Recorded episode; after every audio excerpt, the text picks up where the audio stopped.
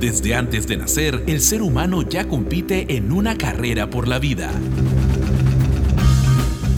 Cracks. Solo ganadores.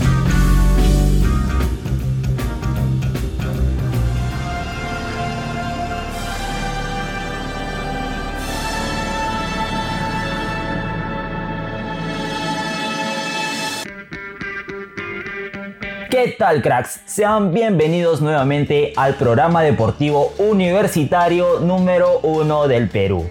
Los saluda Fabián Morales en la conducción de este nuevo programa y hoy venimos recargados de noticias como todas las semanas. En esta oportunidad nos acompaña Juan Tecocha. ¿Qué tal Juan? ¿Qué tal Fabián? Eh, yo estoy muy feliz porque la semana pasada estuvimos recargados de partidos, finales muy emocionantes que ya desarrollaremos en el programa. Pero ahora toca relajar un poco, ya no hay tanto fútbol, descansaremos mientras los futbolistas también se toman su merecido descanso y nosotros vamos a repasar un poco algunas curiosidades también que nos han dejado estos torneos. Así que no se despeguen cracks de programa porque vamos con nuestra portada sonora.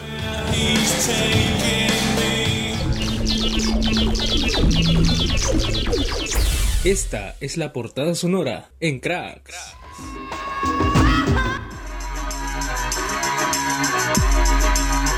Hoy, en Fútbol Candente, los premios más insólitos del fútbol. Te contaremos cuáles son esos premios que no tienen razón de ser en el deporte. En copas internacionales ya tenemos campeones.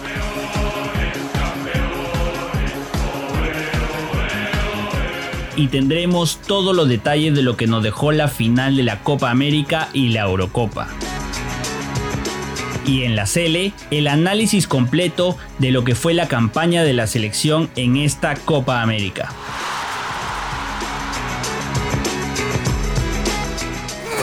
Porque el pitazo final lo pone cracks, solo ganadores.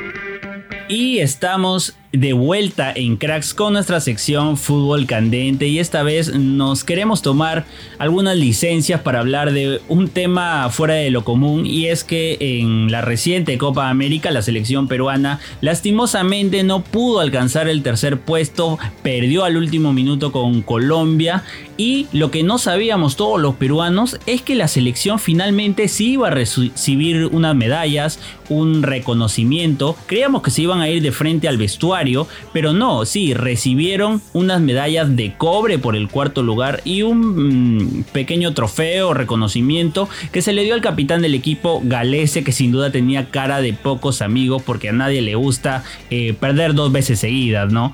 Esta medalla de cobre eh, fue algo curioso, una anécdota curiosa que sin duda quedará para la historia del fútbol peruano, pero cuéntame qué otras distinciones eh, bizarras hay en esta competición Fabián. Exactamente, Juan, tal y como lo comentabas. Un poco bizarro lo que vimos últimamente, pero es que esta no es la única premiación rara que se ha visto en el fútbol. Siguiendo por la Copa América, la Comebol pensó en un premio consuelo para el subcampeón del torneo más antiguo a nivel de selecciones. Y es por eso que para la Copa América de 1997 se creó la Copa Bolivia. ¿Qué es esto? Pues es un trofeo que se le da al perdedor de la final y que pues Perú también ha ganado eh, alguna de estas distinciones, ¿no? Claro, sin duda la selección peruana le tocó ganar este trofeo, no tan querido por los hinchas y tampoco creo por los futbolistas. En la ocasión del 2019, obviamente no mucha gente lo vio, no mucha gente la reconoció porque es un trofeo al que no suelen darle muchas luces porque, bueno, a nadie le gusta quedar en segundo lugar, en especial perder una final, pero eh, me despierta la curiosidad saber qué equipo tiene más Copas Bolivia en su haber. te lo comento rápidamente y es que es el equipo argentino quien tiene la mayor cuenta de Copas Bolivias, siendo este cuatro copas con exactitud, al cargar la mochila de pues no haber logrado la, la victoria final, ¿no? Claro, ya Argentina llevaba bastante tiempo sin campeonar y esas tres esas cuatro Copas Bolivia, eh, digo, no creo que le hayan gustado mucho. Ya debe estar odiando bastante esa copa que sin duda la tiene ahí bastante eh, escondida con telarañas supuestamente, ¿no? En su vitrina. Pero bueno, seguimos repasando los premios más curiosos, más bizarros que nos da aquí el fútbol y tenemos un premio que se entrega en el Mundial, ojo que es al equipo más entretenido. Y bueno, esto sí que es bastante curioso. Y más curioso es que se venga dando desde 1994 y yo ni enterado. En esta investigación sí que descubrí cosas bastante interesantes. Y es un premio que si bien no es eh, decidido por la misma organización, es escogido mediante votación popular. algo curioso lo que comentas, algo muy extraño y es que este premio se escoge o bueno, se da a dedo, ¿no? Y posiblemente sea la selección brasileña, si es que no me equivoco, que podría tener más eh, cantidad de este tipo de, premios, de premiaciones, porque es, un equipo que se desenvuelve bien en la cancha, que te da gusto verlo jugar, ¿no? A pesar de, de lo que pueda haber más allá de ello. Claro, ¿no? Es un equipo bastante vistoso, ¿no? También otro equipo que se me podría ocurrir eh, quizás en la selección de España que tiene un tiki-taka o por, eh, por muchos momentos mostró este tipo de juego o selecciones quizás como la colombiana que tienen mucha calidad eh, tantas selecciones que se me pueden venir a la mente para este tipo de, de, premio que sin duda no trasciende más allá en el mundo del fútbol, pero es, es como una buena anécdota que tienes para contar, ¿no? Como lo que ganó la selección peruana a mejor hinchada, que si bien obviamente no trasciende, no te hace mejor como en tu ambiente futbolístico, es un buen recuerdo.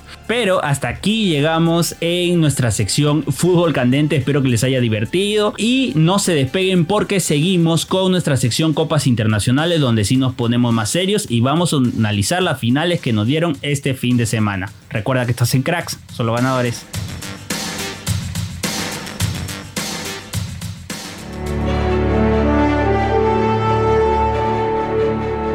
El dato cracks.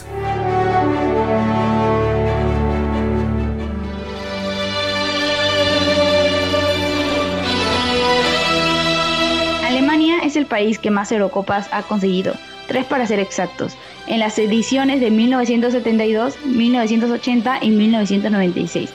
Acompañándola viene España, que también cuenta con tres títulos en las ediciones de 1964 y de forma consecutiva en el 2009 y en 2012. Mientras que en la Copa América también la comparten dos países, Uruguay obteniendo 15 Copas Américas y Argentina 15 también, sumando una Copa América más a su historial este 2021.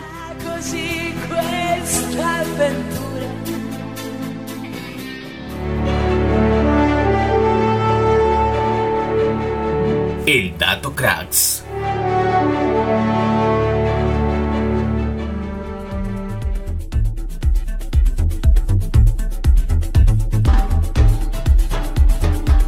Estamos nuevamente aquí en Cracks con nuestra sección Copas Internacionales. Y como se lo dije al principio del programa, la semana pasada tuvimos full fútbol, finales realmente emocionantes, impactantes. Y vamos a comenzar hablando un poco de la final que se desarrolló este sábado, que fue entre Brasil y Argentina, el clásico de clásicos. ¿Qué expectativas tú tenías eh, para este partido, Fabián? ¿Dónde lo viste? ¿Qué fue? Te cuento, Juan. Es que la verdad fue un fin de semana cargado de emociones, un fin de semana lleno de fútbol, de lo que nos gusta a nosotros.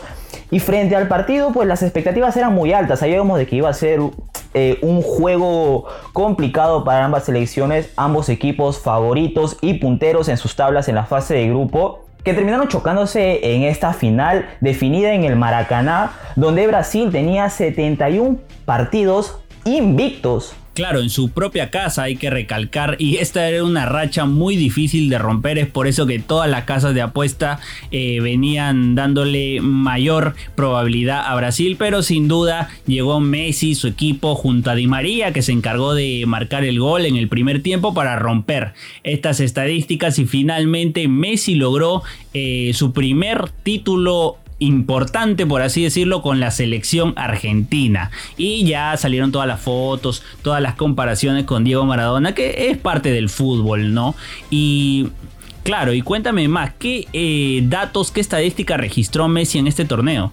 Vale, te cuento Juan, un hermoso juego por parte de Messi y que pues eh, suma un título más a la selección argentina después de 28 años, sumando su 15 título y por parte de Messi que pues no tenía ningún título ganado de, este calibre con, con la albiceleste, por fin pudo lograrlo.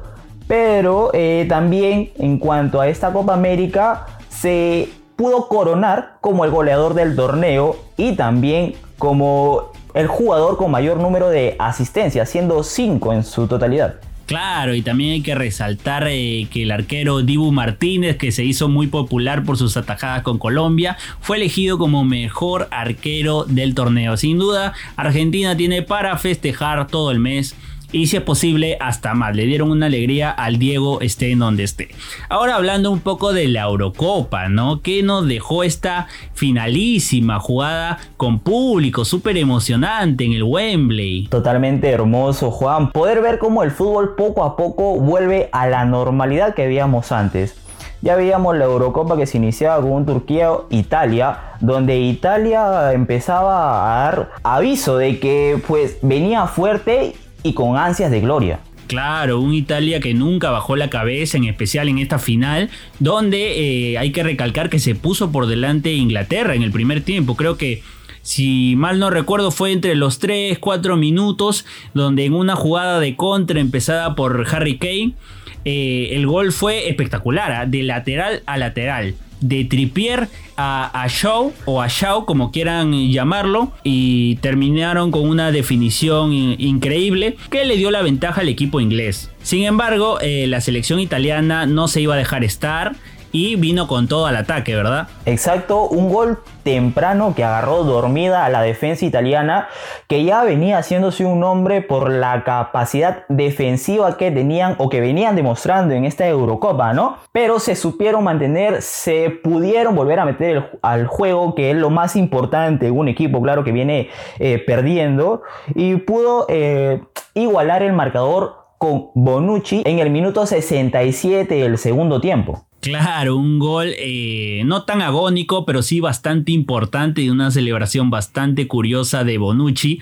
Y lo que lo llevó hasta el alargue y en el alargue tampoco se hicieron daño, lo que terminó desembocando en penales. Y en los penales eh, sí se hizo mucho más tensa la cosa. Inglaterra tenía casi toda la presión porque jugaba de local, llevaba muchísimos años sin campeonar, nunca ha conseguido una Eurocopa en la historia y este era su momento. Sin embargo, por algunos errores eh, en el momento de decidir quién pateaba el penal, bueno, terminó, terminó siendo el esquivo nuevamente ese torneo. Cuéntame, ¿qué, ¿qué pasó para que Inglaterra pierda de esta manera? Claro, importante lo que dices. Hubo parte bueno, es mi opinión, claro, hubo un poco de error por parte del técnico inglés que puso a definir a jugadores eh, no tan experimentados, bueno, que no es el caso de Radford porque e-, es un jugador de calibre, es un jugador eh, que a pesar de la edad sabe lo que es definir un penal, pero que lo terminó fallando. De repente tiró un penal muy esquinado, que eh, rebotó en el palo y terminó saliendo del arco, ¿no? Posteriormente Sancho eh, fallaba también un penal para el equipo inglés y Bukayo Saka, pues, ¿no? El chico de 19 años que tenía todo, todo el poder para definir la victoria inglés por primera vez terminó fallando el penal. Bueno, no fallando, ¿no? El, arquero italiano terminó atajándolo. Y, y, finalmente se le echa gran parte de la culpa a estos jugadores que sin duda son jóvenes y claro, a opinión de muchos no se le tuvo que dar tal responsabilidad teniendo a unos monstruos, pues, ¿no? En ese equipo que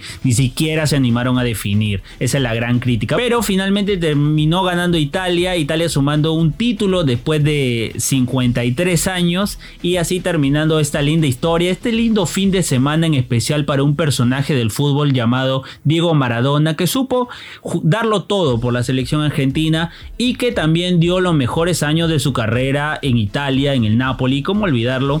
Pero esto fue nuestro resumen de lo que fueron las finales continentales en, en estas copas. Así que no te despegues de cracks aún porque todavía nos queda la Cele. Ya sabes que estás en cracks, solo ganadores. Porque el pitazo final lo pone cracks, solo ganadores.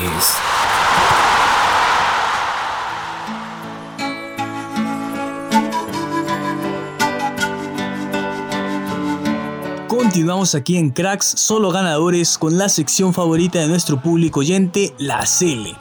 Como sabrán, el pasado sábado 10 de julio, el certamen de la Copa América llegó a su final, teniendo como ganador a la selección de Argentina. Así es, Fabricio. Un dato muy interesante es que Argentina es una de las selecciones que ya va conquistando muchas veces la Copa América, ¿no? Ya que esta vez es la quinceava vez que logra alzar la Copa.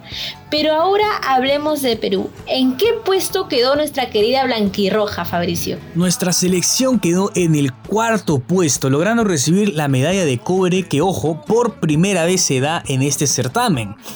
Este partido contra Colombia fue con un sinsabor, ¿no? Por cómo se dieron las cosas en los minutos finales. Me hubiera gustado quedar en tercer lugar, pero Colombia no la dejó fácil, ¿no? Cobraron su revancha luego de su derrota ante Perú en la fase de grupos, pero me quedo muy orgullosa. Eso es cierto, Perú lo dio todo y con caras nuevas, ¿ah? Por ejemplo, en el partido de los cuartos de final contra Paraguay presenciamos el debut de uno de los más jóvenes de la Cele. Me refiero a Gilmar Lora, que bien es cierto que entró solo al minuto 92, es decir, no lo vimos tanto, pero contra Brasil sí se pudo ver la calidad que tiene por esa banda. Sin duda alguna, Lora es un jugador que tiene mucho futuro por delante, al igual que García, que también logró dar cara a Brasil, ¿no?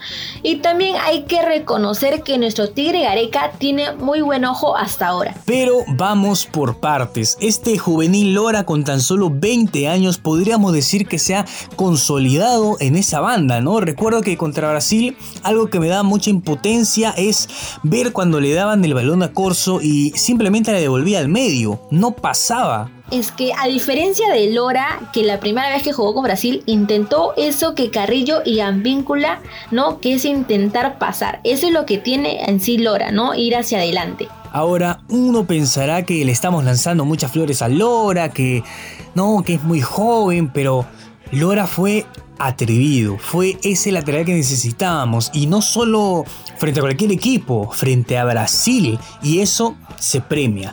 La otra banda también está muy bien cubierta, me refiero a Marcos Johan López. López tiene ese atrevimiento parecido al de Lora. Sin embargo, entre Corso y Trauco, Trauco tiene ese pase largo que le sirve al delantero, ¿no? La lanza y el nuevo solamente tiene que aguantar, proteger el balón y listo. En ese detalle, López no es tan eficiente que digamos, ¿eh? Exacto, López intenta dar ese pase, a veces le sale muy fuerte, otras veces le sale muy despacio. Es cuestión de que lo pueda practicar, ¿no? Apenas tiene 21 años, tiene tiempo, pero lo que corre López por esa banda, déjame decirte que atrevido, mi, mi hermano. Así es, Fabricio, ¿no? Y déjame comentarte que uno de los descubrimientos nuevos, ¿no? Fue Raciel García, que solo le bastó Brasil para dar a conocer su calidad. Y también déjame decirte que dejó boquiabiertos a todos. Dejó esa picardía que solamente se le vio a Cueva o a Carrillo. Y eso es lo que nosotros buscamos. ¿Tú crees que tenemos equipo para el Mundial? ¿Qué opinas? Yo que sí, ¿no? Tenemos una base completa, pero hay que reforzar la defensa sí o sí o darle más chance a Cales o a Santa María. Creo que lo mejor sería sentar a Ramos, ¿no? Ya que tiene una talla, pero actualmente no basta con eso. Claro, seguro con la Copa América, capaz Areca ya notó qué es lo que necesitamos en defensa. Además, en la delantera, la Padula ha sido un real 9, el que necesitamos ante la ausencia del capitán Guerrero, pero quisiera que Gareca pueda probar un esquema con dos delanteros. Eso sería buenísimo, Fabricio, porque imagínate, Guerrero y la Padula, ¿no? Inclusive Ormeño, ¿no? Pero hay que darle paciencia. Estas eliminatorias debemos darlo todo en la cancha y déjame decirte que tenemos con qué. Pero hasta aquí llegó toda la información en su sección favorita, la CEL. No olviden que la próxima semana volvemos con muchas más noticias para ustedes. Recuerda que estuviste escuchando Cracks Solo Ganadores por Radio UPN. Conecta contigo. Chau, chau.